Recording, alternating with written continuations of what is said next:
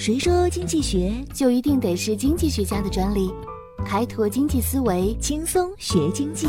上山微电台，傻瓜经济学。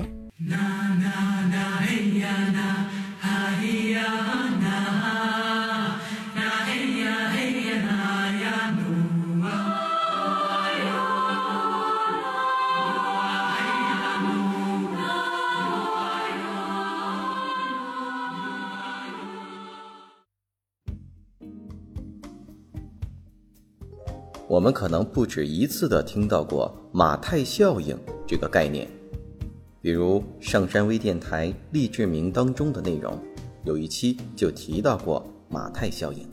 那么在经济学当中，马太效应又扮演着什么样的角色呢？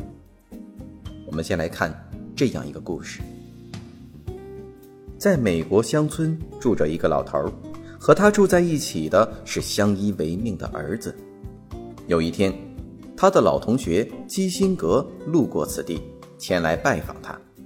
基辛格看到朋友的儿子已经长大成人，于是就对他说：“哦，我亲爱的朋友，我想把你的儿子带到城里去工作。”没想到这位农民朋友连连摇头：“哦，不行，不行，绝对不行。”基辛格笑了笑说：“哼，如果我在城里给你的儿子找个对象，可以吗？”他的朋友还是摇头。哦，不行，我从来不干涉我儿子的事。基辛格又说：“可这姑娘是罗斯切尔德伯爵的女儿啊！罗斯切尔德是欧洲最有名望的银行家。”老农说：“哦，如果是这样的话，嗯。”基辛格找到了罗斯切尔德伯爵，说：“尊敬的伯爵先生。”我为你女儿找了一个万里挑一的好丈夫。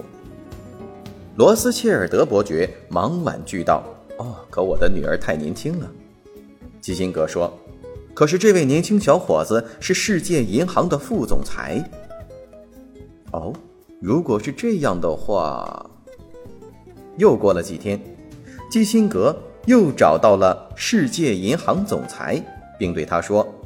尊敬的总裁先生，你应该马上任命一个副总裁。总裁先生摇着头说：“不可能，这里这么多副总裁，我为什么还要任命一个副总裁呢？而且必须马上。”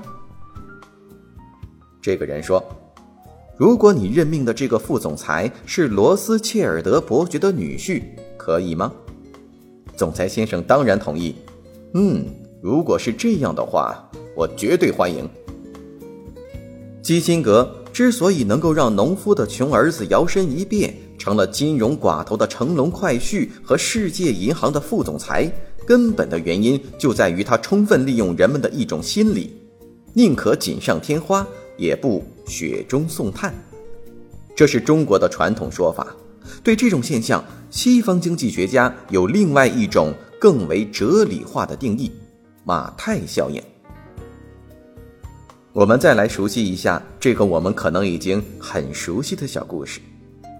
马太效应出自《圣经·新约全书》中《马太福音》这样一个小故事：一个国王远行之前，交给三个仆人每人一锭银子，吩咐他们：“你们去做生意，等我回来的时候再来见我。”当国王回来的时候，第一个仆人用他的一锭银子赚了十锭，于是。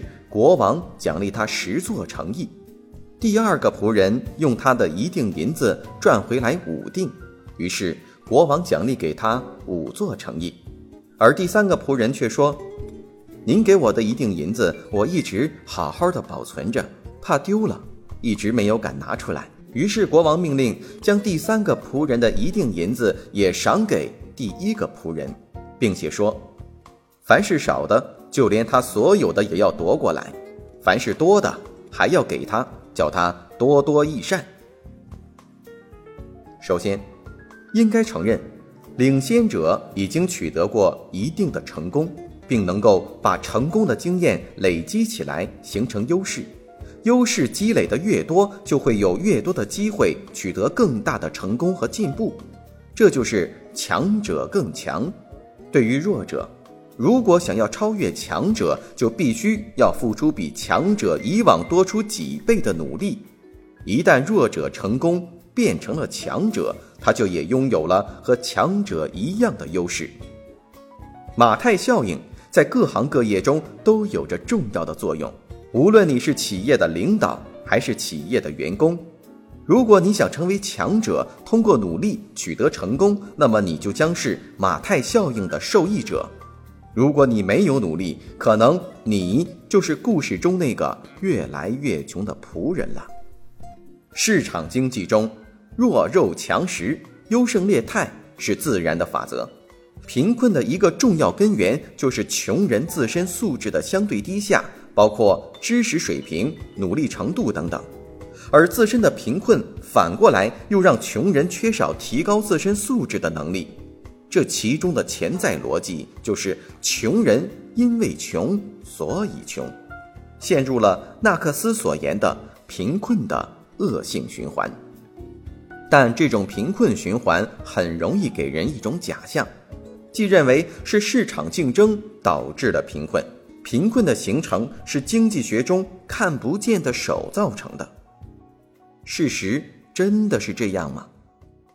经济学中所言的市场是一个自由市场、公平市场，没有看得见的手来潜在控制生产和分配。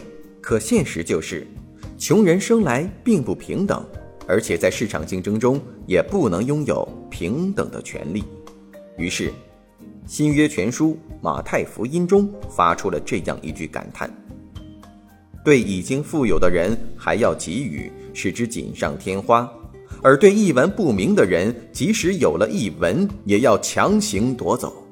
经济学的灵魂是自由和公平，这也是市场经济蓬勃发展的内在动力。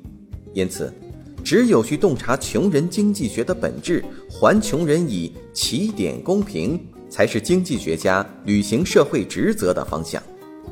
正如1998年诺贝尔经济学奖获得者有“经济学良心”之美誉的印度发展经济学家阿马蒂亚森在《作为能力剥夺的贫困》开篇说的那样，贫困必须被视为是一种对基本能力的剥夺，而不仅仅是收入低下。